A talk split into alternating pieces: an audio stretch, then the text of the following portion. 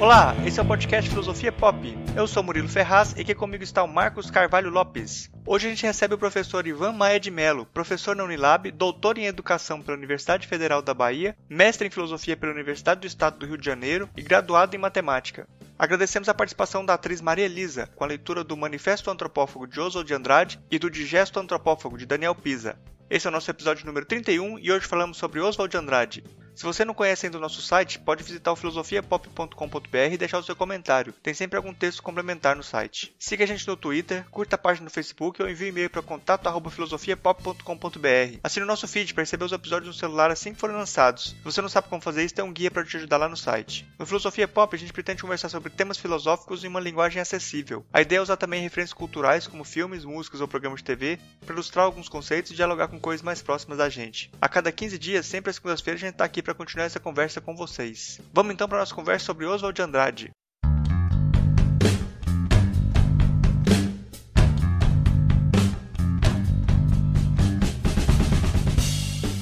Hoje a gente recebe direto de Fortaleza o Ivan Maia de Melo. Ele é professor na Unilab, é doutor em Educação pela Universidade Federal da Bahia mestre em filosofia pela Universidade do Estado do Rio de Janeiro e, e tem graduação em matemática. Eu é, queria pedir para você se apresentar, Ivan, para quem não te conhece ainda, falar como que você trabalha, quem é você. Eu sou professor na Unilab, né, no Ceará, e nesse momento acabo de receber a notícia hoje à tarde de que é, o documento para minha redistribuição como professor para a Universidade Federal da Bahia está é, tá na reitoria, é, provavelmente o reitor já pode ter assinado ou está prestes a assinar, e então eu estou prestes a ser transferido para a Universidade Federal da Bahia. É, mas ainda estou aqui em Fortaleza, é, onde eu passei esses três anos e meio ensinando na Unilab, é, no bacharelado de Humanidades, e onde é, realizei um curso de teatro também como projeto de extensão, fui coordenador de arte e cultura na universidade é, e é, me envolvi com diversos projetos, inclusive a criação de um mestrado, né, que eu fui também é, presidente da comissão de criação do mestrado durante certo tempo, cerca de um ano, e a gente agora está com um mestrado em humanidades, um mestrado interdisciplinar. É, eu estou participando e vou continuar ligado a esse mestrado, mesmo indo para a Universidade Federal da Bahia. E justamente tem uma atuação tanto no, no universo acadêmico, na, no meio universitário, mas também é, no meio artístico, como poeta, participando de eventos, de saraus, publicando eventualmente e, e me envolvendo com movimentos culturais de poetas e, ao mesmo tempo, também com teatro. É, dei o curso de teatro na universidade e também realizo performances com estudantes, com colegas professores ou sozinho em eventos de filosofia, inclusive, e, é, e também com a dança, é, a prática de, de, dança de improvisação, contato improvisação, que eu comecei em 2000 e, e é, é, algo, é uma prática que tem permeado a minha construção é, é, de práticas é, criativas, corporais, sobretudo. A nossa conversa de hoje vai ser sobre o Oswald de Andrade. E eu começo perguntando para você, Ivan, quem foi o Oswald de Andrade? Oswald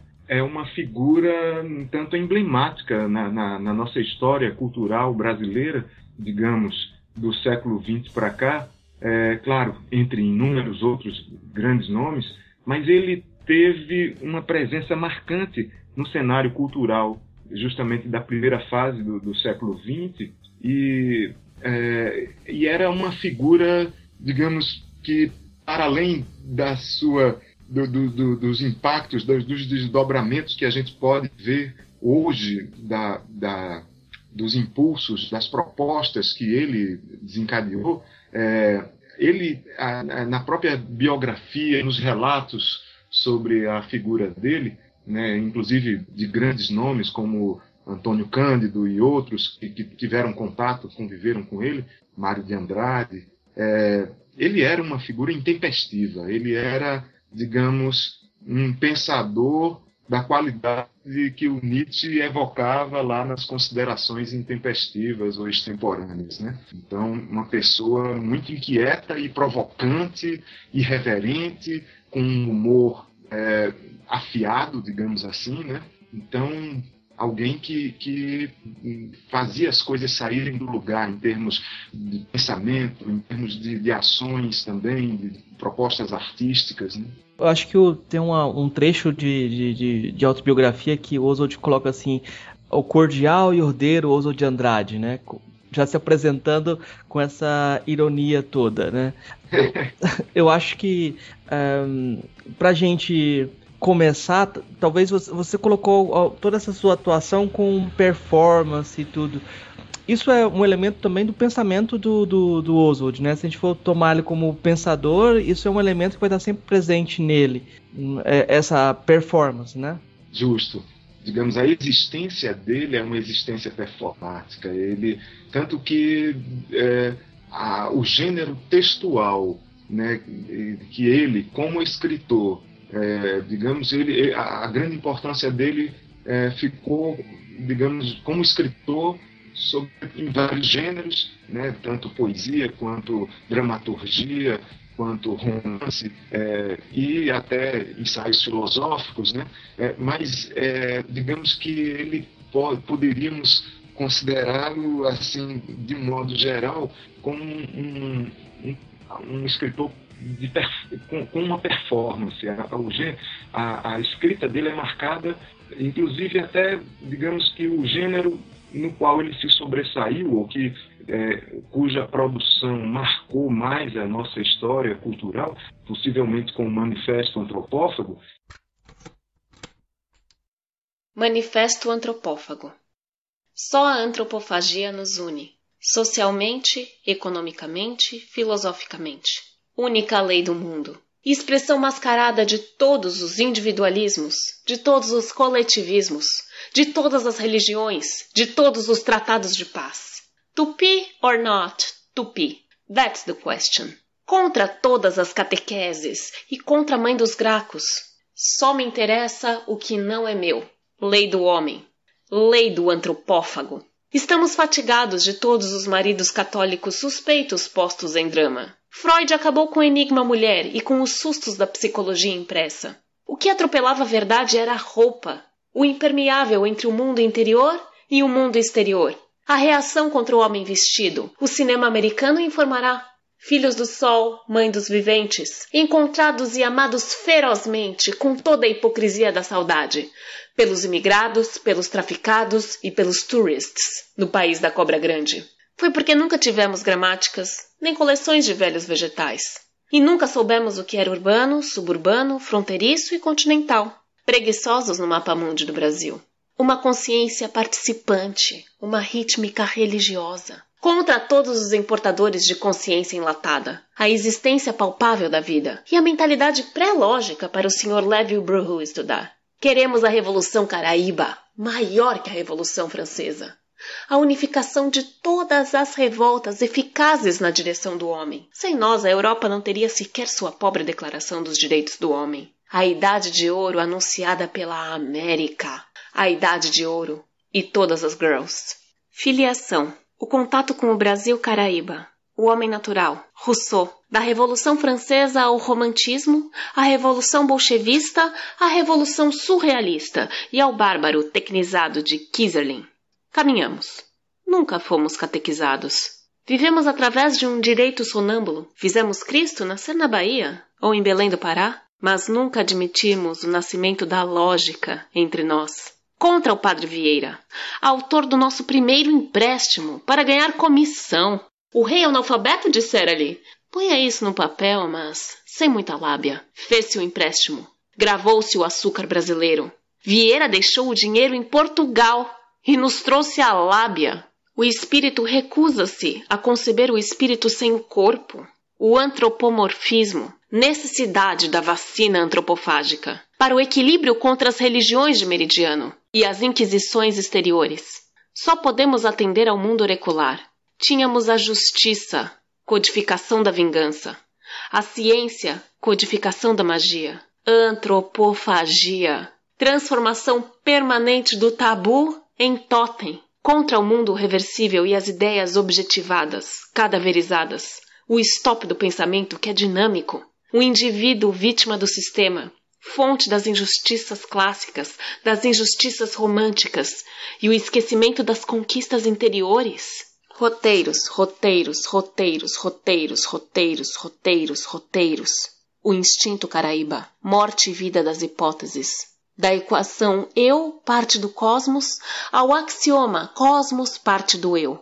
Subsistência, conhecimento, antropofagia. Contra as elites vegetais, em comunicação com o solo, nunca fomos catequizados.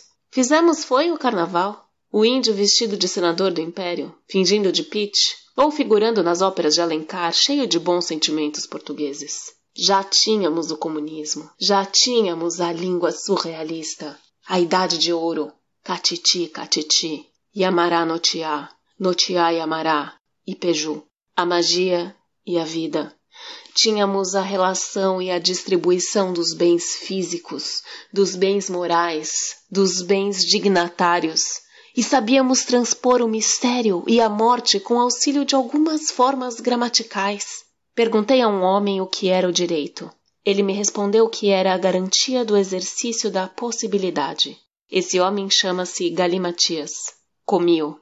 Só não há determinismo onde há o mistério. Mas o que temos nós com isso? Contra as histórias do homem que começam no Cabo Finesterra, o mundo não datado, não rubricado, sem Napoleão, sem César, a fixação do progresso por meio de catálogos e aparelhos de televisão, só a maquinária e os transfusores de sangue, contra as sublimações antagônicas trazidas nas caravelas, contra a verdade dos povos missionários definidas pela sagacidade de um antropófago, o Visconde de Cairu. É mentira, muitas vezes repetida, mas não foram cruzados que vieram. Foram fugitivos de uma civilização que estamos comendo porque somos fortes e vingativos como o jabuti. Se Deus é a consciência do universo incriado, Guaraci é a mãe dos viventes. Jaci é a mãe dos vegetais. Não tivemos especulação, mas tínhamos adivinhação. Tínhamos política, que é a ciência da distribuição, e um sistema social planetário, as migrações a fuga dos estados tediosos, contra as escleroses urbanas, contra os conservatórios e o tédio especulativo, de William James e Voronoff, a transfiguração do tabu em totem, antropofagia, o pater-famílias e a criação da moral da cegonha. Ignorância real das coisas, mas fala de imaginação, mas sentimento de autoridade ante a prole curiosa. É preciso partir de um profundo ateísmo para se chegar à ideia de Deus. Mas Caraíba não precisava, porque tinha Guaraci. O objetivo criado reage como os anjos da queda. Depois Moisés de Vaga. Que temos nós com isso? Antes dos portugueses descobrirem o Brasil, o Brasil tinha descoberto a felicidade. Contra o índio de Tocheiro, o índio filho de Maria, afilhado de Catarina de Médicis e genro de Dom Antônio de Maris. A alegria é a prova dos nove, no matriarcado de Pindorama. Contra a memória fonte do costume, a experiência pessoal renovada. Somos concretistas. As ideias tomam conta, reagem, queimam gente nas praças públicas. Suprimamos as ideias e as outras paralisias. Pelos roteiros. Acreditar nos sinais, acreditar nos instrumentos e nas estrelas. Contra Goethe, a mãe dos Gracos, e a corte de Dom João VI. A alegria é a prova dos nove. A luta entre o que se chamaria incriado e a criatura, ilustrada pela contradição permanente do homem e seu tabu. O amor cotidiano, o modus vivente capitalista. Antropofagia, absorção do inimigo sacro para transformá-lo em totem, a humana aventura, a terrena finalidade. Porém, só as puras elites conseguiram realizar a antropofagia carnal, que traz em si o mais alto sentido da vida e evita todos os males identificados por Freud. Males catequistas. O que se dá não é uma sublimação do instinto sexual. É a escala termométrica do instinto antropofágico. De carnal, ele se torna eletivo e cria a amizade. Afetivo, o amor. Especulativo, a ciência. Desvia-se e transfere-se. Chegamos ao aviltamento. A baixa antropofagia aglomerada nos pecados de catecismo, a inveja, a usura, a calúnia, o assassinato. peste dos povos chamados povos cultos e cristianizados. É contra ela que estamos agindo, antropófagos. Contra Anchieta, cantando as onze mil virgens do céu na terra de Iracema. O patriarca João Ramalho, fundador de São Paulo. A nossa independência ainda não foi proclamada. Frase típica de Dom João VI: Meu filho, põe essa coroa na tua cabeça antes que algum aventureiro o faça. Expulsamos a dinastia. É preciso expulsar o espírito bragantino, as ordenações e o rapé de Maria da Fonte. Contra a realidade social, vestida e opressora, cadastrada por Freud. A realidade sem complexos, sem loucura, sem prostituição e sem penitenciárias do matriarcado de Pindorama. Oswald de Andrade, em Piratininga, ano 374 da deglutição do bispo Sardinha. Revista Antropofagia, ano 1, número 1, maio de 1928.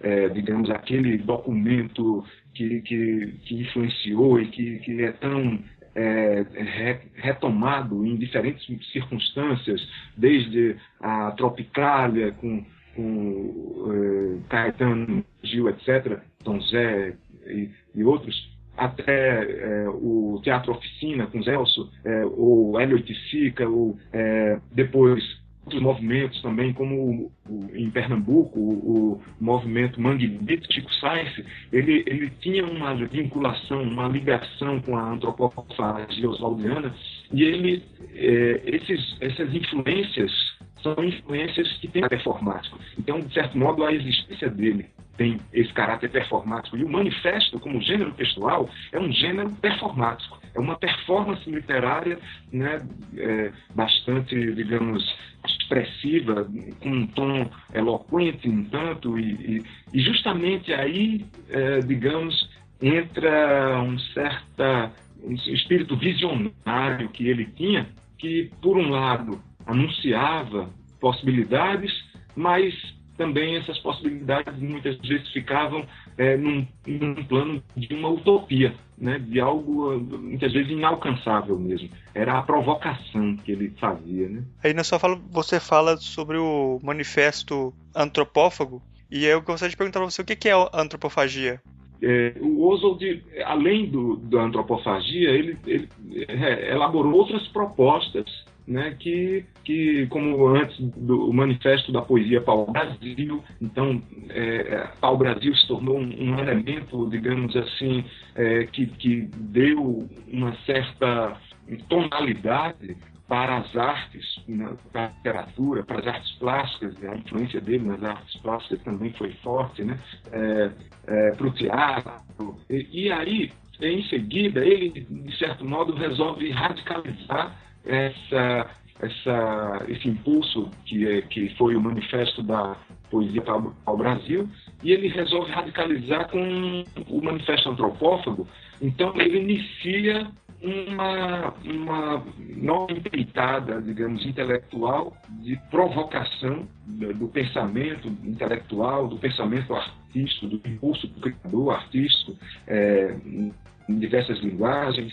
E a antropofagia surge como esse, essa provocação vanguardista, porque na época ele teve, ele, ele esteve e estava é, em contato com é, vanguardas europeias artísticas é, que, que, com as quais ele convivia, inclusive Picasso, no, no ateliê da Tarsila, né, quando ele ia a Paris, ele fez algumas viagens a Paris, e então a antropofagia surge com esse espírito vanguardista, de inquietude, de provocação. Era o caráter da arte naquele momento, da, daquelas vanguardas. Né? Então, é, a antropofagia surge como uma grande provocação e essa provocação vai se caracterizando é, ao longo de um certo tempo em que ele vai elaborando essa perspectiva. Inicialmente de forma bastante assim, jogada no manifesto. Ele joga ideias, uma tempestade de ideias, aquele manifesto antropófago. Né? Algumas daquelas ideias do manifesto antropófago é, vão ganhando força, vão ganhando, vão, vão começando a, a concentrar e agregar outros elementos de propostas culturais. para o Brasil. E ele vai elaborando e, e ele passa até por um momento de crise com essa proposta, onde ele quase que renega praticamente a antropofagia. Ao poucos anos depois do Manifesto Antropófago, ele dá uma guinada justamente num momento político em que o país eh, se encontrava, em que ele dá uma guinada à esquerda e ele se liga ao, ao Partido Comunista e ele vai é, desenvolver uma espécie de militância, né, muito influenciado por Pagu, que era o, o, grande amor dele naquele momento, e com quem ele se envolve com movimentos revolucionários de esquerda, movimentos comunistas, sindicatos, e aí ele meio que faz uma autocrítica, é, como se a antropofagia fosse ele usa uma expressão sarampão antropofágico, como se fosse uma doença infantil né, assim, digamos,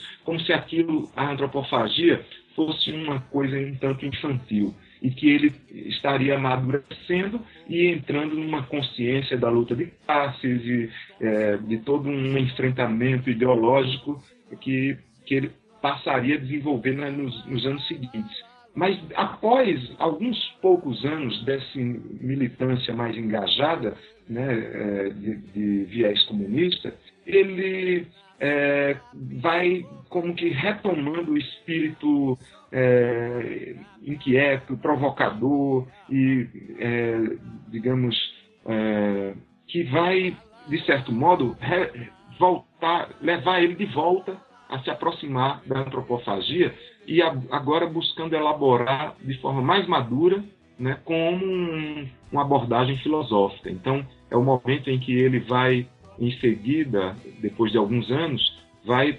buscar, é, inclusive, quando ele vai participar de um concurso para a universidade, a primeira universidade era a USP, né, o, o, o, o Centro de Filosofia, o Departamento de Filosofia, que tava, tinha sido recém-criado, e ele faz um concurso, ele se, se inscreve para um concurso e a inscrição dele acaba não sendo aceita, é, mas é uma situação bastante é, polêmica em que, é, de certo modo, ele não é aceito porque ele não era formado em filosofia e eles queriam um professor que tivesse uma formação, uma graduação em filosofia, uma licenciatura, um bacharelado em, em filosofia e, ao mesmo tempo, a graduação em filosofia era algo que estava começando no Brasil. Então, pouquíssima gente tinha graduação em filosofia. E ele era um bacharel em humanidades, algo que naquela época existia. Ele também era bacharel em direito, mas ele, ele não tinha graduação em filosofia. E que esse bacharelado em humanidades não era reconhecido como algo suficiente para que ele postulasse ser professor de filosofia. E aí ele vai elaborando a, a antropofagia para além do, do, do ambiente acadêmico né, através de escritos, mesmo não conseguindo entrar para a universidade, ele vai elaborando textos em que ele vai pensando a antropofagia e o aspecto ele, ele começa a ligar ao pensamento de alguns filósofos, sobretudo Nietzsche, Marx e, de certo modo, Hegel também. É, e muitos. Ele faz um diálogo com muitos pensadores, né, é muito rico, mas estes se sobressaem. Freud, eu esqueci. Né?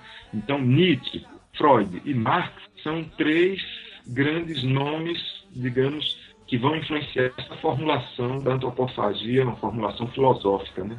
Então, digamos assim, que a antropofagia poderia ser sintetizada é, através daquela ideia da transformação do tabu em totem, com uma ideia, digamos, das principais que, que marcam o manifesto, desde o manifesto antropófago, e que ele vai elaborando é, dentro de uma certa genealogia do ócio. Quer dizer, a, a, ele faz uma análise histórica de, da relação das sociedades com o ócio, de, da experiência social do ócio, e essa genealogia que tem um certo viés dialético mas ao mesmo tempo dialético, então, pela ligação com o pensamento de Marx, que há uma certa presença, uma certa influência, mas ao mesmo tempo com também uma abordagem trágica que, que ele tenta combinar com a dialética marxista, uma abordagem trágica que tem mais relação com o pensamento de Nietzsche e, e de certo modo, com o de Freud também. Né? Eu acho que é, seria legal você é como se a sua resposta fosse assim: o a antropofagia é Oswald. Se você pegar a história de Oswald é a construção da antropofagia, quase como a biografia dele envolve a construção dessa desse, desse conceito também, né? Uhum. Ele vivenciou, ele buscou vivenciar aquilo que ele defendia na antropofagia. Realmente a gente encontra momentos, passagens da história dele muito que tem tudo a ver com aquilo que ele expressava, né? Ah, então, quando a gente volta, assim, eu vou voltar porque um, a gente tem é, a Semana de Arte Moderna em 22, ele é um dos principais nomes. É interessante que o Manifesto Antropófago vem só em, em 28. Então você tem um, uh, um tempo aí de elaboração e tem uh, algumas frases que é, que acabam. O manifesto acaba sendo como se fossem vários aforismos, né? É como, como todo manifesto tem mais intenção, tem um monte de intenção ali, como você disse, muito utópica. Muitos não vão se realizar. Então tem algumas que ficaram muito famosas, né? Como a própria a, afirmação inicial: só a antropofagia nos une socialmente, economicamente, filosoficamente, ou de que a alegria é a prova dos nove, esse tipo de afirmações soltas, a, de, a partir delas, dessas intenções múltiplas, dá para pensar que ali no início já havia uma, uma filosofia implícita? Como você avalia isso? Certo. É interessante, porque justamente, é, é, digamos que é, a, a compreensão mais madura da antropofagia que ele vai elaborar nos textos filosóficos já no fim da vida, é, nos últimos anos, ele, ele, ele alcança, digamos, uma certa compreensão da, da antropofagia que, como eu falei, se aproxima do, do pensamento desses, desses três grandes pensadores, Nietzsche, Freud e Marx, e, de certo modo, é, pensando a antropofagia como uma certa atitude, né? então performático e que tem a ver com a vida dele mesmo.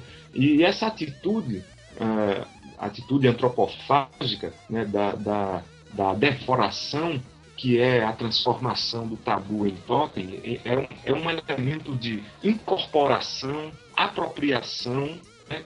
do, de, de algo que seria uma, uma alteridade, e essa alteridade ela é incorporada de forma seletiva, quer dizer, é, busca-se é, selecionar o que se quer incorporar daquele, da, daquela alteridade. Então, a alteridade é, de certo modo, valorizada, mas não é, simplesmente como ela é, mas é, da forma como, se como é possível se apropriar dela então, para, para a, a, construção desse eu, que, que é, digamos, tanto um indivíduo quanto é, um grupo artístico, quanto uma, uma nação. Né? Para ele, ele coloca a antropofagia em muitos momentos num plano individual, em outros momentos num plano coletivo. Então, a antropofagia surge como essa apropriação seletiva e que ela tem como, como caráter principal essa trans, transvaloração no espírito nietzschiano, né? uma transvaloração é, que é a transformação do tabu em totem. E, de certo modo, ah, esse, esse processo é fruto de uma apreensão madura que ele vai expressar nos últimos anos, relacionada a essa genealogia do ócio. Quer dizer, para ele, então, o, o grande tabu a ser transformado em totem seria, de certo modo, o ócio, enquanto aquilo que a, a sociedade que ele chamava a, a civilização do relógio, é, a sociedade capitalista é, contemporânea é, seria a sociedade do negócio e que ele é, expressa, traduz, interpreta como uma negação do ócio, o negócio, né? E, e justamente na medida em que o negócio, a, ou a civilização do negócio, é uma civilização que nega o ócio, e aí temos, temos que entender que essa negação é a negação do ócio do trabalhador, do, do, do trabalhador na medida em que uh, o ócio uh, do, do proprietário dos meios de produção, é, ele não é negado, Pelo contrário, é justamente o, o dono do negócio, o, o proprietário dos meios de produção, seria aquele que detém a exclusividade do gozo do ócio no mundo capitalista, enquanto o, o, trabalhador ele estaria condenado a uma negação do ócio. Ele não pode desfrutar do ócio, ele tem que trabalhar. Então, nessa civilização, o Oswald pensa é, que, que, sendo a civilização do negócio, a civilização que nega o ócio, o ócio seria o tabu né, negado. E transformar esse tabu em totem seria uma reapropriação do ócio enquanto experiência coletiva, comunitária, compartilhada. Né? Então, é, é, é, tem a ver, inclusive, com essa alegria carnavalesca, de certo modo, uma certa carnavalização da vida que ele propõe, que é, digamos, a, a, a essa retomada, essa reapropriação do ócio, né? como, como possibilidade de experiência mais livre e criativa. Não como mera preguiça e, e, e, e digamos, aquela compreensão do senso comum, da ociosidade, como passividade, como o não fazer nada, né? uma mera preguiça macunaímica que, que não quer fazer nada. E seria algo, de certo modo, nihilista. Mas como um ócio que é o desfrute da liberdade para poder fazer, criar possibilidades de vida. Né? Só para complementar essa, essa ideia do, da, da, do negócio, acho que é interessante você fazer a ligação dela com a ideia do, do instinto Uh, acho que é Instinto Caraíba ou Sim. então esse primitivismo. Porque aí fica aí, fica junto as duas uh, percepções. Você valorizar o ócio você fugir das normatizações uh, capitalistas burguesas etc e você valorizar um certo instinto né? Justo. Então, é... justamente é, é, esse elemento que você sugere agora é uma chave importante de entendimento dessa genealogia do ócio que o Oswald faz, porque ele começa é, caracterizando o ócio como uma experiência comum nas chamadas culturas ditas primitivas, né? Então ele, ele menciona assim como a experiência dos indígenas na América, os ameríndios, assim como os africanos. Ele fala da importância da contribuição etnias para a formação da cultura brasileira. Então, nós teríamos sido formados por etnias que originariamente é, gozavam o ócio como experiência comunitária, comum a todos. Então, então nesse estágio primitivo do, de, de desfrute do ócio, teria surgido é, uma parcela da sociedade, e aí ele descreve isso mais em termos da Grécia, com uma parcela da sociedade que se destaca do conjunto da sociedade, digamos, que desfruta do ócio como experiência comum, para fazer com que o ócio se torne, é, digamos, exclusividade daquele, daquele destacamento,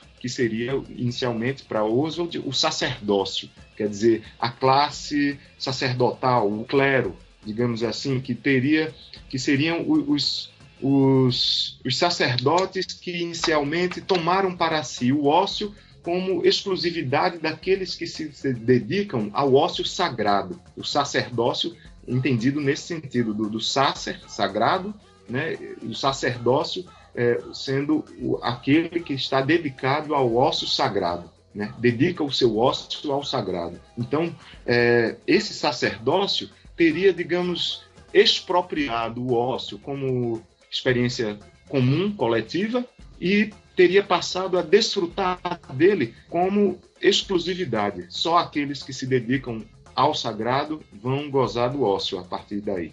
Então, é, isso teria durado a Idade Média, com um predomínio de um teocentrismo, né? É, então, a, o sacerdócio seria, digamos, a classe dominante é, que teria expropriado o ócio e que, a, a, a, partir de certo momento, com, digamos, a expansão mercantilista é, é, que se deu ali pelo Renascimento, é, o negócio teria se expandido e teria suplantado o sacerdócio.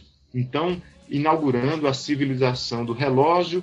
Então, é, o mundo do negócio teria suplantado o mundo do sacerdócio. Né? Então, do ócio para o sacerdócio e para o negócio, essa genealogia ele traça justamente no sentido de mostrar que é preciso, contra o, o capitalismo e contra a dominação é, religiosa, né, digamos, a, o dogmatismo religioso que, que, que é, expropria o ócio, que pega o ócio também, é, contra esses elementos, afirmar, reafirmar ou retomar o ócio como experiência coletiva, como experiência comum. Então, é como se, digamos, a atualidade disso seria a criação de experiências coletivas de ócio, de criação, de expressão livre, né? seriam, é, é, digamos, um movimento antropofágico atual. E hoje eu vejo, eu participei de movimentos culturais no Brasil, em algumas capitais, em, aqui em Fortaleza, em Recife, em Salvador, no Rio de Janeiro, é, de movimentos de artistas, de ocupação de espaços públicos, onde a lógica é essa, é, é digamos, a reapropriação de um espaço público como espaço para arte, para atividades culturais. Então, é, é a reapropriação de um ócio no espaço público. O, o Oswald ele é, é, ele é conhecido por ser, é, participar do movimento modernismo, né? E eu acho que o, o movimento modernista no Brasil ele tem é, diferenças do, do, que foi no, assim, no mundo, assim, o que é visto como modernismo. Você poderia falar disso, das semelhanças e diferenças desse movimento no, no resto do mundo e no Brasil? Eu poderia falar um pouco, não muito. Eu não é, me considero suficientemente conhecedor, digamos, do modernismo em outros, em outros lugares, embora tenha uma pequena notícia, digamos assim, ter lido um pouco sobre experiências de um lugar ou de outro. É, alguns livros tratam, digamos, da América e de, dos movimentos literários na América de modo a, a, situar a antropofagia, o modernismo, no contexto de outros movimentos culturais que estavam ocorrendo antes ou depois na América Latina, influências recíprocas. Né? É, eu vejo mais claramente a ligação com, a, digamos, o movimento europeu das vanguardas. Então, de certo modo, as vanguardas europeias é, dadaísmo, surrealismo, é, futurismo, são vanguardas que tiveram, que provocaram Oswald, a, a inquietude dele a pensar a sua condição né, no Brasil, é, pertencendo a essa história é, de, de, etnias que formaram uma nação nova e que, é, essa, o, que contribuição essa nação nova teria a dar para, digamos, a cultura é, mundial. E aí ele, situado nesse ambiente cosmopolita, ele vai pensar essa relação, digamos, de um Brasil antropofágico, né, digamos, que, que teria uma característica antropofágica na sua cultura, é, pela própria história de formação dessas etnias, né, digamos, e, e, e da presença desse instinto é, antropofágico, o instinto caraíba, que seria, ele caracteriza como um instinto lúdico, né? e que esse instinto lúdico seria um elemento formador da, da subjetividade brasileira, né? É, na cultura brasileira, e é, situado numa relação com a, a, essas outras, esses outros movimentos culturais acontecendo na Europa, numa relação de assimilação e ao mesmo tempo de, é, de marcar diferenças, de, de, distanciamento, no sentido de que é, a, a, ele faz uma leitura da história é, do Brasil e da Europa, ampliando muito pouco, mas principalmente nessa relação, a história do Brasil é, e, e, da, da Europa, é, fazendo uma leitura, digamos que vai é, colocar essa relação em termos de um, de um pensar crítico, apropriativo e criativo. Né? Então, é, nesse elemento de apropriação, há, ao mesmo tempo, um movimento crítico de desconstrução de uma série de elementos, é, inclusive ele se contrapõe, no momento da antropofagia, aos outros modernistas que no Brasil é, inicialmente se juntaram a ele e depois ele, ele faz questão de se afastar, como se, no caso, por exemplo, Graça Aranha, com o, o, o nacionalismo metafísico, é, ou ainda a, a Plínio Salgado, né, com o nacionalismo prático, que é aquele verde amarelo, né, o, o, o grupo ANTA, né, é, tem ainda tinha ainda outros movimentos intelectuais como o espiritualismo católico na época com Jackson de Figueiredo. E, e esses movimentos que eram movimentos com os quais ele interagia ele debatia ele entrava em polêmicas né ele ele busca se diferenciar é, digamos é, resgatando elementos próprios da nossa constituição histórica, cultural e, ao mesmo tempo, assimilando outros elementos que, que ele buscava na Europa. Né? Então, a relação do nosso modernismo é, parecia é, estar muito é, vinculado a, ao movimento cultural europeu, né? sobretudo. Mas havia diálogos também é, laterais com movimentos modernistas e outros que ocorriam na América Latina também, né? Eu fazendo uma pergunta assim mais, mais é, talvez mais reducionista assim. O Oswald pode ser considerado um filósofo? Ah, sim, é uma pergunta boa porque é, é uma pergunta que, que coloca como pergunta primária, né? Quem pode ser considerado um filósofo? E aí em seguida a gente analisar o caso de Oswald, né? E, e, digamos, considerando a primeira pergunta, essa pergunta prévia, quem pode ser considerado um filósofo, eu tendo a seguir, digamos, um, uma linha mais próxima do pensamento é, de, é, por um lado, Nietzsche, digamos, um pensador que é que é muitas vezes até tratado como não filósofo e durante certo tempo, né, inclusive a tese de filosofia dele foi recusada é, na universidade alemã. Então, é, Foucault é outro filósofo, digamos, que, que muitas vezes é, faz, dizia que não fazia questão de ser considerado filósofo e que trabalhava como historiador, né? É, então, há pensadores que se colocam numa linha, é, digamos, de um entre-lugar entre a filosofia e o fora da filosofia. Né? É, eu simpatizo muito com esses. Eu vejo que a filosofia, digamos, da, aquela filosofia que se estabeleceu como filosofia e, e que é ensinada como filosofia nas universidades, ela, ela é herdeira da teologia, em muitos casos, ou ela é, está é, subordinada a um pensamento metafísico que, que é, é teológico, mesmo que não seja religioso, digamos assim. Então, ah, de certo modo, quem poderia ser considerado um filósofo depende muito é, de uma avaliação, né?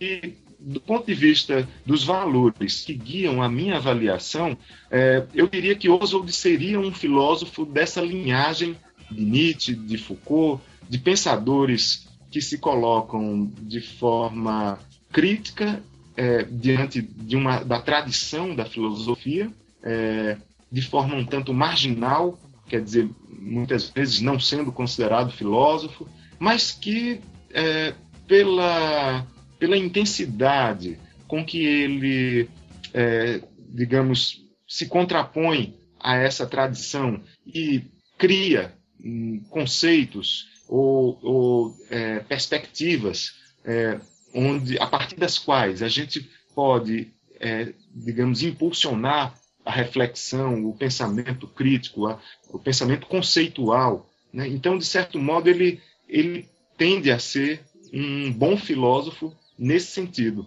né, digamos, de inventar um conceito, como diz Deleuze, inventar um conceito. É, o filósofo é um criador de conceitos para Deleuze, e a antropofagia é um conceito que ele tratou de elaborar filosoficamente e é, ao mesmo tempo ligado à história e, portanto, é, sem, é, é digamos, o caráter é, de metafísico de eleger qualquer transcendência, né? Então ele ele a, a, ele se coloca num plano da historicidade é, para elaborar esse conceito de antropofagia. Então são textos, digamos, um tanto de caráter ensaísticos, então é, não encontramos uma concepção filosófica sistematicamente elaborada em Oswald, mas encontramos um esforço. E a partir desse esforço encontramos conceitos, é, análise histórica e é, perspectivas que apontam para a possibilidade de, de continuidade, digamos, desse impulso de, é, filosófico de pensar genealogicamente é, a, a, antropofagia. Né? Então, eu vejo o caráter filosófico do Oswald nesse sentido. Mas eu vejo, claro, como algo que pode ser plenamente questionável.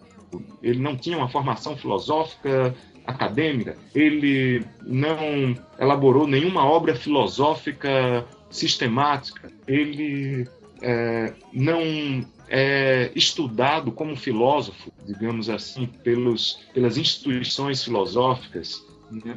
É, então, ele estaria meio fora da filosofia, mas pelo que ele fez, pela sua produção é, intelectual, eu tendo a considerá-lo é, dentro, ou digamos assim, aquele, aquele penetra da filosofia, né? Ele, ele entrou na festa sem ser convidado os conceitos que ele, que ele trabalha, é, antropofagia e tal, eles têm uma, uma grande importância para a cultura brasileira, né? Você acha que o pensamento do Oswald ainda é relevante hoje em dia? Ele ainda é importante para o pensamento brasileiro hoje, atual? Sim, é, eu, eu tendo a ver como importante, vejo que ele ainda é, digamos, evocado em diversas linguagens artísticas e manifestações que que se inspiram nele para retomá-lo, retomar as provocações da antropofagia. E, como eu falei, mencionei o, o movimento Mangue Beat em Pernambuco, com Chico Sainz, que, que tem essa inspiração como, digamos, uma, uma, um espírito de provocação, né? que a antropofagia promove nos artistas é, e que é, digamos, um, um espírito potente do ponto de vista da potência criativa desses impulsos desencadeados é, de, de, que, que, são impulsos antropofágicos, no sentido de, de apropriação seletiva né, de elementos que são é, afirmados numa perspectiva um tanto trágica, porque, por um lado, celebra a alegria da vida, né, afirma, digamos, essa é, condição de, é, de uma alegria trágica que seria aquela que, que reconhece os, os problemas da existência, é, reconhece é, trágico da existência, é, o sofrimento inerente e ao mesmo tempo celebra a alegria das potências de vida. Quer dizer, essa possibilidade, ela para a arte, para os artistas, ela é muito fértil e ela se junta à, à influência do Nietzsche. Então nós teríamos, é, digamos, os artistas brasileiros teriam, é, além do Nietzsche, essa influência que influenciou artistas no mundo todo, o Gold como um artista, um pensador que provoca os artistas brasileiros, sobretudo, a se apropriarem da, dessas heranças culturais primitivistas sobretudo africanas e indígenas, né, para é, expressarem, criarem é, possibilidades artísticas é, é, é que incorporam o, elementos de uma alteridade cultural, digamos, é, de, de, elementos que, que são que, que são incorporados num processo criativo que tem suas raízes é, que são cultivadas. Estão cultivando raízes é, indígenas, africanas, incorporando os elementos da matriz, é, é digamos, greco-romana, judaico-cristã, né? essa matriz ocidental, é, a, a apropriação de, de, elementos dessa matriz uh, permitiria a expressão de uma expressão artística é, constantemente renovada por essa transvaloração que é a transformação tabu em totem.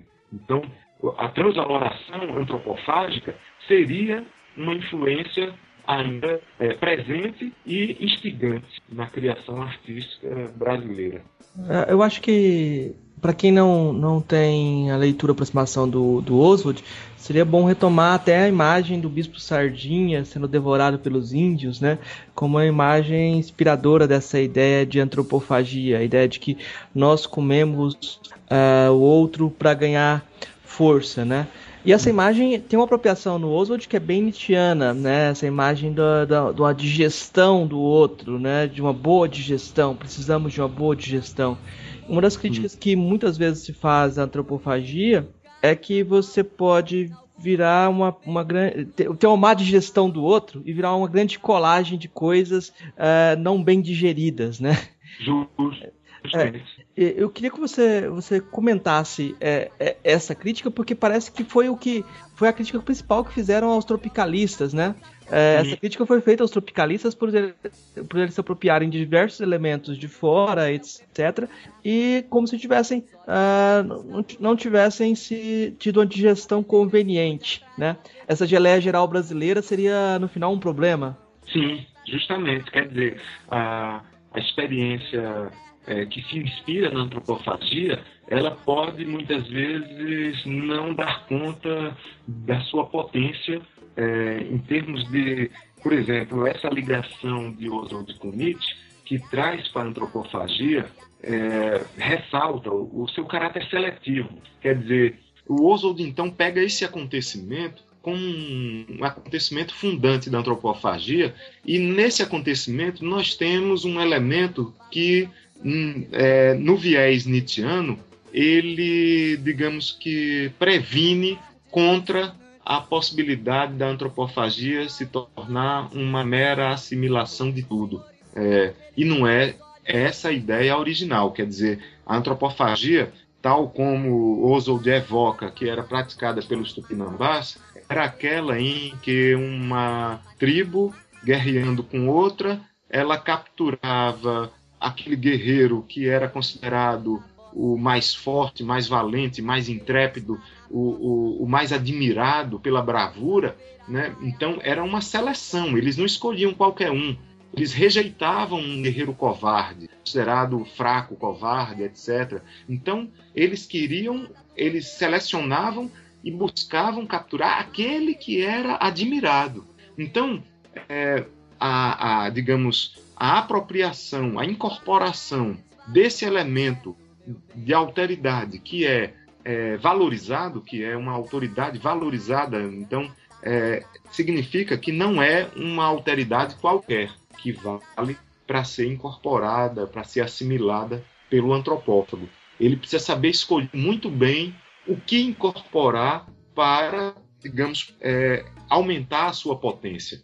Não é qualquer elemento que ele vai incorporar e que vai aumentar a sua potência, né? Então, realmente, do, ponto de vista desse ponto de vista da, da antropofagia compreendida assim, num viés nietzscheano, é, a geleia geral pensada como uma coisa que, em que tudo vale, ela seria um tanto nihilista, né? Mas a geleia geral pensada como é, expansão de possibilidades, de do, de, de incorporação de elementos, quer dizer, a alteridade, a geleia geral da alteridade. Há um mundo de possibilidades a serem incorporadas seletivamente. Então, essa, esse caráter seletivo ele é fundamental. Sem ele, a antropofagia degenera numa espécie de é, tudo vale. Qualquer coisa pode ser incorporada. Né? Então, e não é essa a ideia original do Oswald é, e que corresponde também a Nietzsche, né? Porque a digestão é, ela ocorre para Nietzsche a partir de uma boa assimilação. É preciso é, mastigar muito. Daí ele fala que o bom o bom intérprete para Nietzsche é aquele que é ruminante, né? capaz de mastigar muito. Então, a digestão depende de mastigar muito, depende de um processo que é demorado. Ele diz que o, leitor, o bom leitor para ele é alguém que lê devagar, lê é, pausadamente. Né? Então, esses elementos que são vistos por Nietzsche como elementos é, necessários para uma digestão que aumente a potência, é, são vistos também por Oswald, digamos assim, como ah, aquilo que é, faz com que a antropofagia seja seletiva, quer dizer, que, que não seja qualquer coisa que sirva para ser devorada. Né? Eu queria colocar duas críticas que o Daniel Pisa fez ao, ao Oswald. Uma das críticas é que, por, por, essa, por essa atitude, por essa performance, a obra do Oswald não vale tanto por aquilo que ela é, mas mais por essa postura, como se ele fosse um roqueiro, né? É, é, essa é primeira crítica. O que você acha dela? Eu acho interessante. Eu acho interessante pelo seguinte: primeiro, porque eu gosto de rock, gosto de performance, valorizo bastante a performance. Então, é, nesse sentido, eu gosto de ver Oswald como um, um performático. Então, é, de certo modo, eu tenderia a concordar com a crítica e considerar que é, essa crítica ela chama atenção para um certa, uma certa qualidade de Oswald que poderia diminuí-lo ou aumentá-lo, dependendo do que, de como valoriz, do que valorizamos, né? Digamos, considerando é, que esse caráter performático da, da manifestação artística de Oswald é um caráter potente e capaz de influenciar vários movimentos culturais no país em, é, em várias décadas seguintes, né? até, digamos, 80 anos depois da, da, da antropofagia. É, então, seria um elogio, é, digamos, considerar Oswald como um artista performático, é, compreendido como um, uma performance potente, né, do ponto de vista histórico-cultural.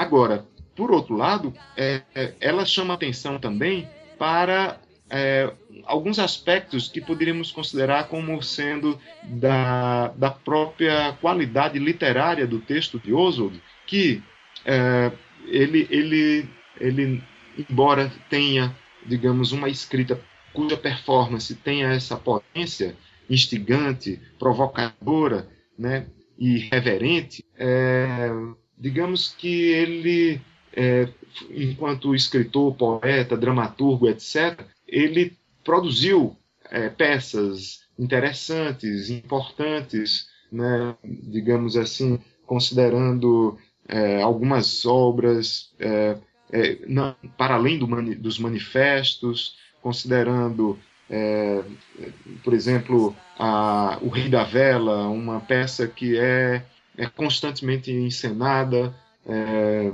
é, de, e, desde, a, desde que ela foi recuperada lá pelo Teatro Oficina até hoje, a gente encontra momentos de encenação dessa peça. Recentemente, um amigo é, é, me convidou para uma, uma encenação que estava sendo feita em Goiás. Né?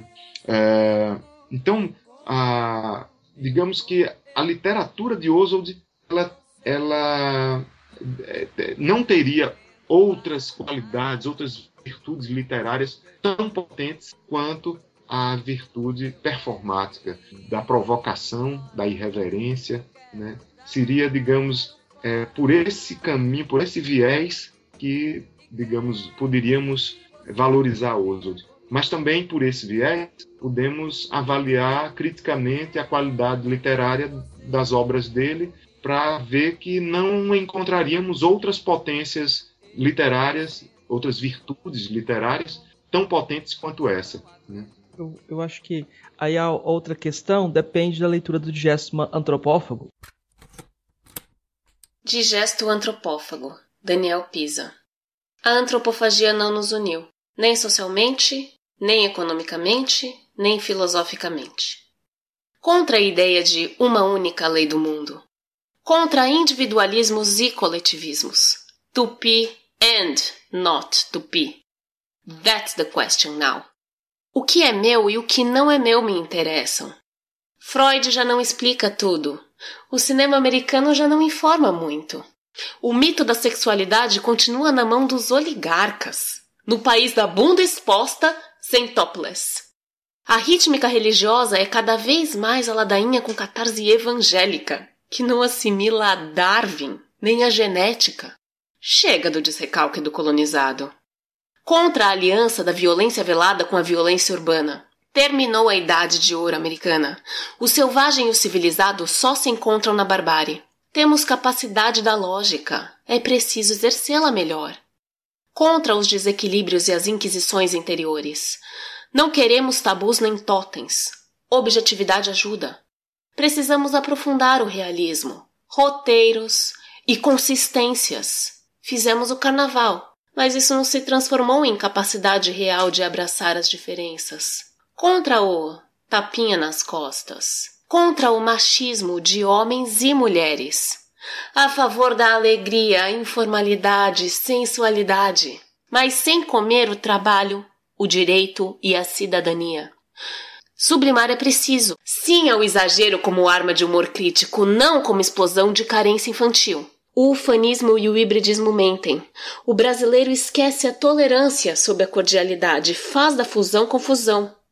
Chega da saudade da felicidade que teríamos tido. A alegria não é só nossa e não prova nada. Não temos nem um a mais nem um a menos. Contra a esquizofrenia subdesenvolvida contra a mania de fugir do concreto e se esconder na fé. Pela ciência, pela tecnologia, pelo saber fazer de Machado, Tom Jubim e Pelé. A nossa independência agora tem que ser em relação aos nossos mitos convenientes. Futuro como obra, até onde nos pertence. Pindorama também castra e discrimina. E muito. Chegou a hora de digeri-la. No, no Digesto Antropófago, o Daniel Pisa faz críticas à antropofagia, é, colocando termos, por exemplo, que a antropofagia não nos uniu, nem economicamente, nem socialmente, nem filosoficamente. É, todas essas ideias de alegria é a única lei, a gente não devia ter nenhuma. ser contra essa ideia de única lei. E que o brasileiro precisa sim aprender a sublimar, a, precisa aprender a fazer projetos, precisa aprender a deixar um pouco o carnaval de lado, né? E deixar de ter saudade da felicidade que teria tido, né? É, sair, sair do hibridismo e do ufanismo, né? É, e por fim, é, ele fecha falando assim: é, contra a mania de fugir do concreto e se esconder na fé, pela ciência, pela tecnologia, pelo saber de Machado, Tom Jobim e Pelé. A nossa independência agora tem que ser em relação aos nossos mitos convenientes, o futuro como obra até onde, até onde nos pertence. Pindorama também castra e discrimina, e muito chegou a hora de digeri-la. É, eu queria que você comentasse essa crítica, que é uma crítica política, me parece, ao sincretismo presente na antropofagia também, né? Essa geleia geral brasileira parece que tem consequências políticas também. O que, que você acha disso? Em lugar, me parece que o Daniel Pisa está querendo ir além. Leva, de certo modo, eu acho que ele está bastante imbuído de antropofagia para esse gesto. É, não é à toa que é uma, o texto parece uma paródia, manifesto antropófago. Então, a paródia, ela, de certo modo, assimila e se propõe é, subvertê-la. Então, é, é, como se, imbuído de, da antropofagia oswaldiana, ele quisesse superar o Oswald e propor uma crítica daquilo que, no gesto performático e provocativo de Oswald, é, de alguma forma foi perdendo a validade, ou foi se mostrando ineficaz, ou foi é, sendo abandonado pela nossa história. Então, é, de certos, em certos momentos, parece que ele ele está querendo é, radicalizar a antropofagia e, em outros momentos, é, digamos, negar com, como que aqueles, aquele delírio ou aquele sonho antropofágico pelo que ele tinha de distante da realidade brasileira. Então, é, eu acho bastante interessante essa, esse tipo de, de, de, movimento, porque, em primeiro lugar, é, faz de Oswald, digamos, um, um, toma a provocação de Oswald para ir, digamos, meio que de encontro a ele e buscar ir além dele, né? É, é Então, nesse sentido, é, parece interessante a, a, a essa reação. É, me parece que é uma possibilidade de, digamos, crítica antropofágica é, e transvalorativa de Oswald, buscando, por um lado, é, assimilar Oswald, devorar Oswald e, ao mesmo tempo, levar isso para além é, da antropofagia, né? digamos, apontar aquilo que a antropofagia não apontou, ou, ou apontar aquilo que a, aquela, aquela promessa que a antropofagia prometeu né, porque Oswald tinha um pouco esse espírito visionário, profético, de quem anunciava um novo tempo, etc. Então, é, essa mania, ou essa pretensão profética, né, é um pouco que denunciada. E, e eu acho interessante, por quê? Porque, em primeiro lugar, uh, o Oswald permanece grande, mesmo com o delírio de de profeta, digamos, de anunciador de uma nova época, de uma época antropofágica da cultura brasileira. Quer dizer, promete, permanece grande no sentido de que há no pensamento dele elementos que nós precisamos selecionar, não é tudo, não é todo o pensamento de Oswald que, que tem realmente potência de, de, de vitalidade, de fertilidade é, criativa, cultural, né? Nós podemos selecionar os elementos potentes e eventualmente até ir de encontro a Oswald, como dizia o, Zaratustra de Nietzsche, é, dizia assim ao, aos discípulos que o seguiam. É, agora eu, eu digo a vocês para pararem de me seguir e, e é, seguirem a si mesmos e só depois que vocês me tiverem negado é que vocês vão poder me reencontrar. Então, de certo modo, é, seria preciso negar Oswald, como faz o Daniel Pisa, como parece fazer, eu também não conheço tanto, mas é o que me parece. Ele parece negar para poder levar além, levar é, mais além a antropofagia, aquilo que a antropofagia provocou, digamos assim. Acho que a gente pode já partir para as indicações. Quer acrescentar mais alguma coisa, Marcos? Acho que já deu uma, um percurso aí. Uhum. Beleza. Beleza, então vamos, vamos partir para as indicações então.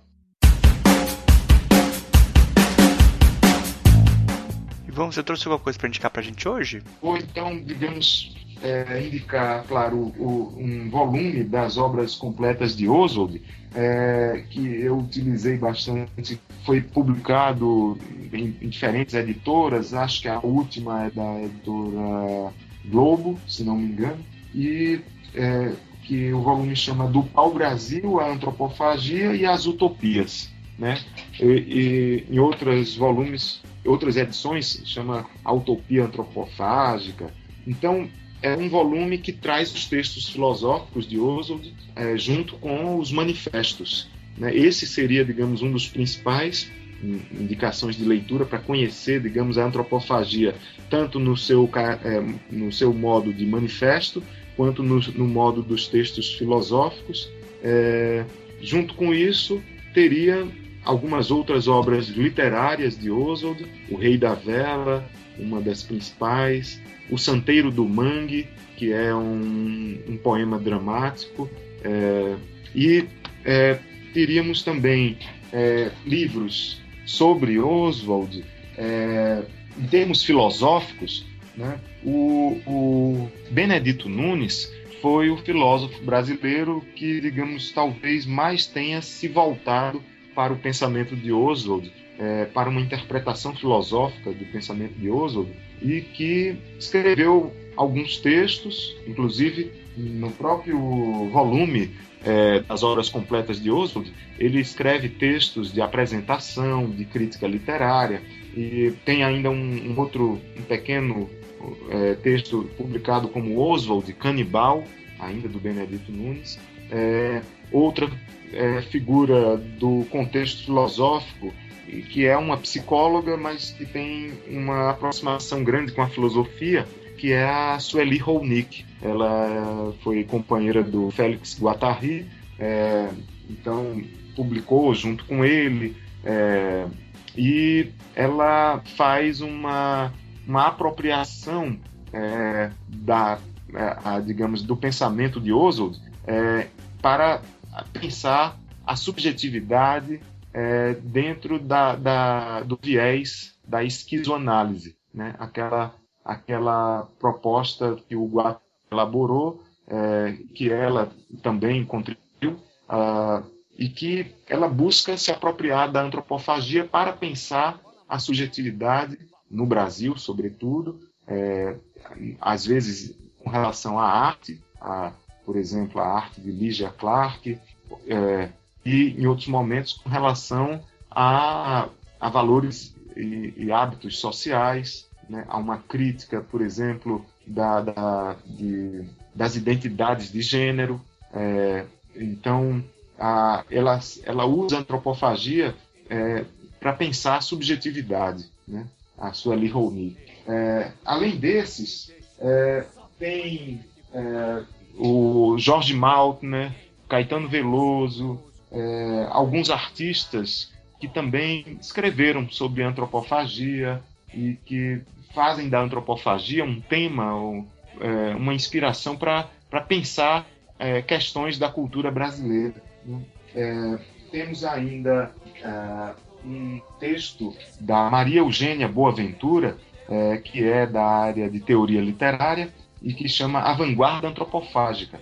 E que ela busca também, é, um, é, um, é da editora Ática, onde ela busca fazer um estudo sistemático da, da antropofagia, é, sobretudo com relação a, a, aos manifestos e à revista de antropofagia, que foi editada por, por alguns poucos anos, e ela faz um, um balanço histórico é, de crítica literária da revista de antropofagia, da qual participaram grandes nomes da, da, da literatura brasileira, né, junto com com Oswald, o Mário de Andrade chegou a escrever, o Carlos Drummond de Andrade, é, e outros, né, como Raul Bopp, é, que eram é, colegas de Oswald, digamos, no movimento antropofágico. Né?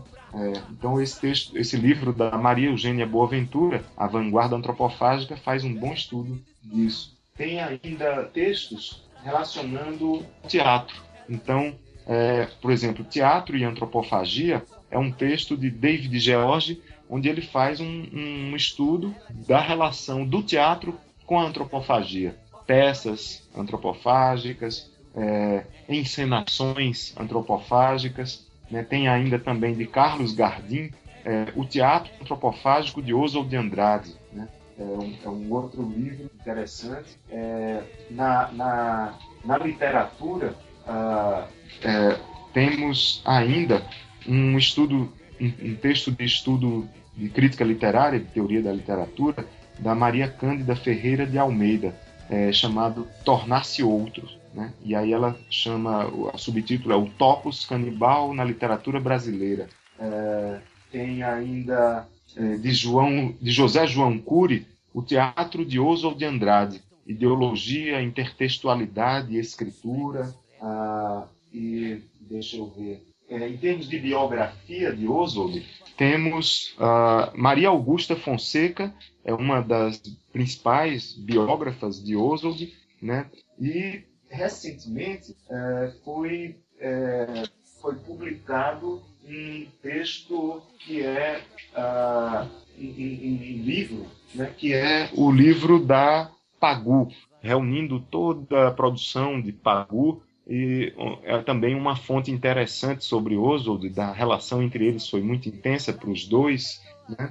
Então, é, é, Antônio Cândido também é outra referência interessante sobre Oswald. É, bom, algumas. Eu tenho também um artigo meu publicado na revista de filosofia Cadernos Nietzsche, é, do grupo de estudos Nietzsche da USP.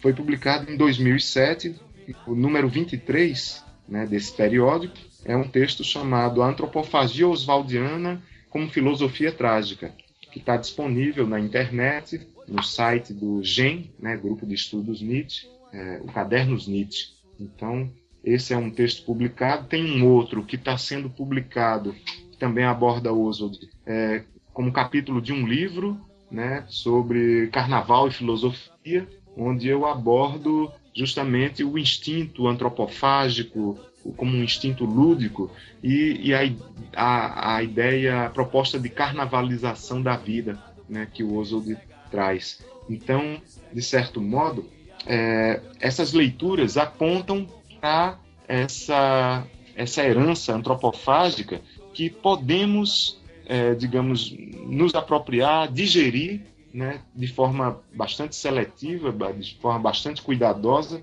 para não ter indigestão, para ir além, buscar novos caminhos, reinventar possibilidades aí para além da antropofagia, né, não ficar parados em Oswald, né, e nessa, digamos, glorificação é, da nossa da nossa herança cultural que poderia ser um risco, como você apontou, o ufanismo que há como risco é, para toda afirmação é, cultural né, quando ela é, de alguma forma perde a sua, a sua característica de criticidade. Então, a antropofagia precisaria é, permanecer ou, ou, impulsionar uma continuação crítica é, para não, é, digamos, é, ser banalizada é, em termos de um tudo vale ou uma apropriação generalizada de, de, de elementos. Né? É, inclusive, eu tenho um, também um blog que eu utilizei é, quando era professor na Universidade Federal da Bahia, uh, no bacharelado interdisciplinar de artes, né, onde a gente uh, teve uma disciplina que trabalhamos com antropofagia, uma disciplina prática, inclusive, que era a montagem de uma performance. E foi é, realizado um ritual antropofágico como performance montada a partir desse trabalho. E esse blog depois eu utilizei na Unilab também, é, numa disciplina do, do, trimestre da integração cultural que foi oferecida, relacionada à antropofagia. E o blog chama Artesudo, artesudo.blogspot.com.br. Ele traz é, elementos relativos às artes plásticas, ao cinema, indicação de filmes, indicação de músicas, é, como que músicas, que, que, que pinturas, que, que filmes trazem a antropofagia, o, o pensamento de Oswald, é, é como elementos, é, digamos, é, de, de, valorização desses elementos para a cultura brasileira. Né? Marcos, você trouxe alguma indicação para a gente hoje? Tava olhando aqui no blog dele para ler a lista de músicas. Então, se você pegar lá, tem Vamos Comer do Caetano, Comida do Titãs, Tupi do Lenine. Aí, filmes você tem é, Macunaíma, é, Estômago, Eternamente Pagu. Mas eu vou indicar um livro chamado Antropofagia Hoje, Oswald Andrade em Cena, organizado por Jorge Ruffinelli e João César de Castro Rocha. Esse é um livro que faz um balanço do, do Oswald. E vou indicar um, um site do grupo é, à toa, chama A Fundação Taba de Oswald Andrade. Aí vocês vão ver lá uh, um movimento de, de, que tem os seus dez mandamentos. eles se apropriam do Oswald como um dos seus totens, né? É, e aí você pode tentar se aproximar do pensamento de Viveiro de Castro, Eduardo Viveiro de Castro, e a apropriação que o Viveiro de Castro faz do Oswald como fonte da, antro, da, da antropofagia. O antropólogo devia ser, uh, na visão do Viveiro de Castro, um, um oswaldiano, né? Legal, não conhecia essas, esses elementos que você está trazendo. O site chama culturaebarbare.org, aí traço à toa, né? É, então a, a, organização se chama À Toa. Legal. É. Então é essas as indicações. Ah, mais uma. O, o livrinho Antropofagia do Caetano Veloso também é, é bacana, porque você tem o livro Verdade Tropical, que é mais sintético, o, o Antropofagia Analítico. Você tem um, um livrinho curtinho que você vai ver a apropriação que ele tem da antropofagia na, no tropicalismo. Justamente, essa foi uma das leituras é, que, que eu li que é, eu mencionei sem mencionar o título, né, mas é muito interessante e me pareceu muito parecida com o capítulo da Verdade Tropical, onde ele se refere à antropofagia. Né? É, minha tese é que. Minha tese, eu tô. É, acho que a crítica da razão pura está para o prolegômenos. a qualquer metafísica futura, assim como Verdade Tropical está para a antropofagia do Caetano. Porque um, um é sintético, ele vai contando a história e montando os conceitos. No outro, ele parte de cima para baixo. Me parece isso. Legal. Bom, a gente está chegando no final do, do programa. Eu gostaria de agradecer muito o Ivan por é, ter cedido esse tempo aqui pra gente e abrir espaço aqui para você divulgar o seu trabalho, divulgar o meio de contato, o pessoal quiser falar com você, se você quiser. Ah, joia, legal. Uh, bom, é, o e-mail, é, tem um, um e-mail é, para uma interação assim mais filosófica, é, eu tenho mais contato com os filósofos, chamado filosofens@gmail.com e tem um outro e-mail para interações mais artísticas chamado corpoema@gmail.com. É, Corpoema é justamente a, a, proposta que eu elaborei no meu doutorado, é, onde eu faço uma construção dentro da filosofia da educação é, para pensar uma autoeducação estética é, voltada para a experimentação criativa em linguagens artísticas, é, que, que é elaborada, que é pensada como uma estética da existência. E nessa proposta da estética da existência corpoética, é, há um capítulo sobre Oswald, porque é, eu, eu justamente me coloco, me filio a esse movimento antropofágico né, buscando é, é, devorar pensadores, é, sobretudo Nietzsche e alguns outros que tiveram uma relação com Nietzsche, como Foucault, Heidegger, Deleuze, Guattari, né, que, é, é, de certo modo, me, me possibilitaram pensar a, a, estética da existência corpoética na relação entre poesia e corpo, quer dizer, na passagem da poesia ao corpo e do corpo à poesia, né? E é assim que eu venho trabalhando com é, projetos é, que inicialmente é, saíram de Recife após é, algumas experiências, sobretudo de um grupo chamado Corpoema, que, que nós formamos em Recife, um grupo de artistas, um movimento que, que a gente desenvolveu lá, é, e depois no Rio de Janeiro experimentei como oficina, depois na Federal da Bahia como disciplina do curso de artes, na, na Unilab como projeto de extensão, o, o curso de teatro Corpoema. Então ele vai assumindo múltiplas formas, mas dentro dessa proposta que eu elaborei na tese de doutorado, que é uma estética da existência corpoética, né, pensada antropofagicamente. Bom, obrigado de novo pela participação. Acho que foi muito importante aqui. Obrigado pela, por trazer esse conhecimento aí que eu não sabia quase nada sobre o Oswald. Aprendi muito nesse programa. Valeu, valeu demais a presença. Agradeço também por, pelo papo, que foi muito legal, né? Esse primeiro nosso primeiro contato aí e parceria. Bom, eu vou estar em breve em Salvador e a gente vai poder expandir né, essa parceria para outros outras possibilidades. E parabéns a vocês por esse trabalho, esse projeto que vocês estão desenvolvendo aí, né? E eu acho que é uma apropriação de uma nova tecnologia, né? Que eu, inclusive, estou tendo contato agora através de vocês e que aos poucos a gente vai descobrindo meios é, alternativos para, é, digamos, possibilitar é, essa interação filosófica, cultural, criativa com diversos meios, né, com essas novas tecnologias e outros recursos. Então, é. boa valeu, sorte. Valeu, valeu, valeu. Obrigado. Joia, gente. valeu, Ivan. Abraço, abraço. Eu peço para você que está ouvindo comentar no nosso site, o filosofiapop.com.br. A participação de vocês é muito importante, é o que dá força para a gente continuar o nosso trabalho. Se você quiser, pode mandar também um e-mail para contato@filosofiapop.com.br. Lá no site a gente coloca todas as referências citadas aqui no episódio e também os links para as nossas redes sociais e página no Facebook. Se você quiser ajudar a gente, você pode compartilhar os episódios com os amigos e também avaliar no iTunes. Isso ajuda muito a gente subir na classificação deles e trazer muito mais ouvintes. Obrigado a todos e daqui a duas semanas a gente está de volta.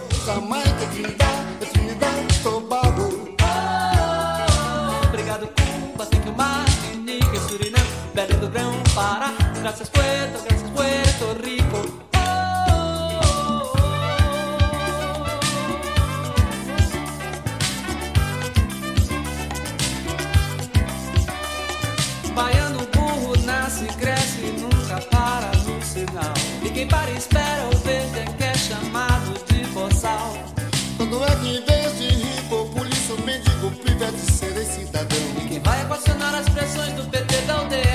dessa vergonha uma nação.